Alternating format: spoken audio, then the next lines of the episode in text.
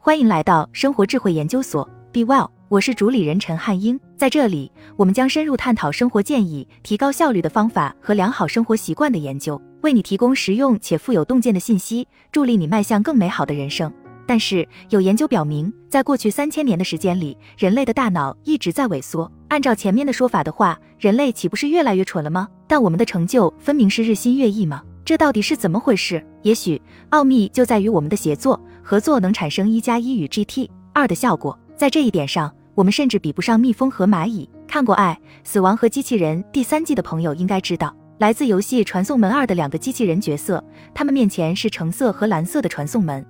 还是二零一零年的时候，游戏设计师马特·伍德正在制作热门游戏《传送门》的续集。当时他遇到了一个非常有趣的情况。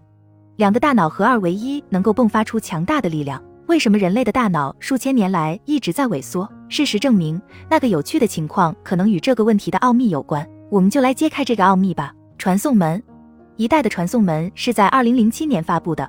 这是一款设计非常巧妙的益智游戏。玩家会得到一把枪，开枪就可以打开一道传送门，进入两个表面的任意一个，而且这两个表面是连接在一起的。向旁边的墙射出传送门，然后对远端的墙再射一枪。跳进附近的传送门之后，你就可以出现在远端的传送门。实际上，这种做法可以实现你在房间里面的远距离传送。玩家的目标是巧妙地选择地方设置传送门，从而避开障碍和敌人，离开一个个房间，最终成功逃出来。每一关会越来越难。其实我最后没能逃出来，但是比我聪明的有好几百万人，而且他们也喜欢这款游戏。游戏一共售出了四百多万份。二零零七年，伍德的任务是创作续集《传送门二》。这一次，他的团队决定采取混搭风格，把它做成一个合作游戏，你跟朋友一起玩。所以出逃的会有两个人，各拿一把能射出传送门的枪，大家互相帮忙。伍德和团队认为他们需要增加游戏的难度，所以他们制作了一批他们觉得非常困难的魔鬼级关卡，然后把传送门二交给了游戏测试者。他们担心把关卡弄得太难了，游戏玩起来会不会令人沮丧？结果没有，恰恰相反，两名玩家组成的团队一路过关斩将。似乎游戏是小菜一碟，就像伍德在一封电子邮件中向我解释的那样，他对整件事情完全是误判了。在关卡难度设置方面，他原本以为两名玩家组成的团队的能力是一个人的两倍，但是两个人的集体智慧要比两个人智慧叠加起来的要聪明得多，是指数级的上升。伍德说，两位玩家在过关的时候经常会保持音频的畅通，而且会一起头脑风暴，确立彼此的策略。他意识到，其结果是一个人需要十五分钟才能解决的难题，跟人合作之后只需要两分钟就可以解决。伍德设定的关卡难度还不够难，我们没有预料到团队玩家的能力上限会这么高，于是他们另起炉灶，开始打造难度更高的关卡。智慧的集体化，切叶已高高举起一片片叶子。来源：Wikimedia。在我的第一本书《比你想象的还要聪明》里面，我讲了这个故事。但我在读到 BBC 的一篇有趣的文章时，我又想到了这个故事。而那篇文章讲的是关于对人类大脑萎缩的科学研究。在接下来这几千年的时间里，我们的大脑体积似乎减少了大约四个乒乓球的大小。这是怎么回事？说实话，还真不清楚。尤其是因为科学对大脑大小与认知的关系还没有把握。脑容量大未必意味着认知更深入。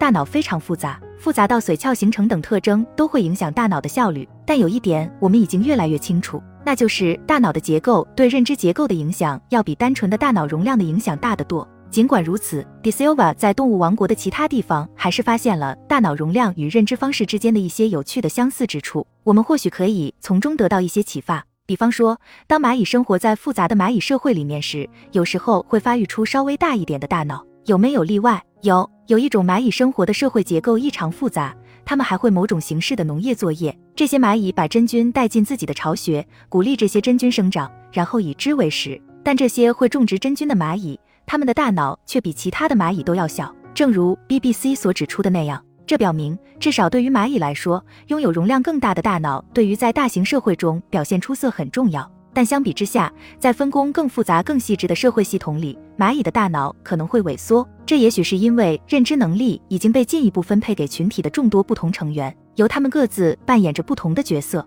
换句话说，智慧变得集体化了。所以说，当一种动物创造出这样一个社会，能够让他们彼此之间进行非常复杂的集体与协调行动时，个体的大脑可能会变小。那么，De Silva 说。如果这发生在人类身上呢？如果人类的人口规模到达了一定的阈值，也就是个体开始分享信息，并把信息外包给别人的大脑的时候，会怎样呢？一加一与 GT 二，绿色刺绣的大脑来源 HeyPaul Studios。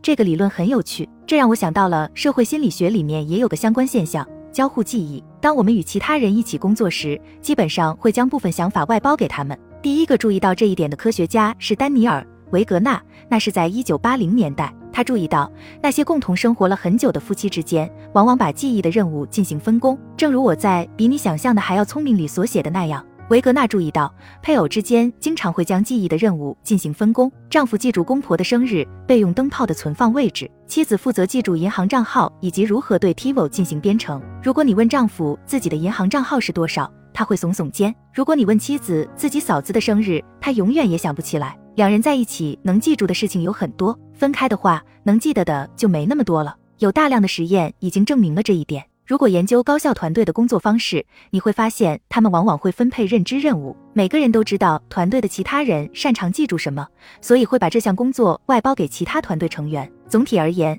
团队呈现出一加一与 GT 二的效果，这是有道理的。毕竟，我们的大脑是非常耗能的器官，在新陈代谢方面。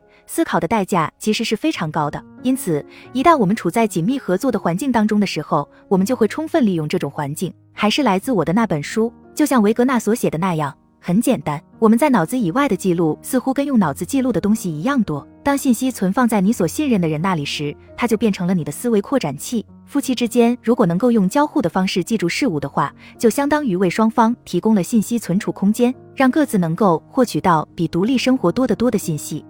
维格纳用一个很亲切的术语定义这种现象：亲密二人组的思维过程。但我们往往很难认识到群体具备令人难以置信的认知能力，因为我们习惯认为认知是发生在我们头脑里面的事情，是独自一人干的事情。当我们手托下巴坐着的时候做的事情，就像罗丹的思想者一样。但是很多人类最好的思想其实不是那样诞生的，而是由社会团体酝酿出来的。我们利用其他人来帮助完成我们独自思考无法完成的事情，从书籍和铅笔到计算机与活动图像，我们在利用庞大的技术套件将思考这件事外包出去。现在我还不知道合作认知是不是人类大脑在过去三千年里不断萎缩的原因，但在我看来，这似乎是一个合理的假设。正如传送门二的设计者所发现的那样，三个臭皮匠胜过一个诸葛亮。好了，以上就是今天的分享。如果您有什么看法，欢迎在下方留言与我们交流分享。期待我们下次相遇。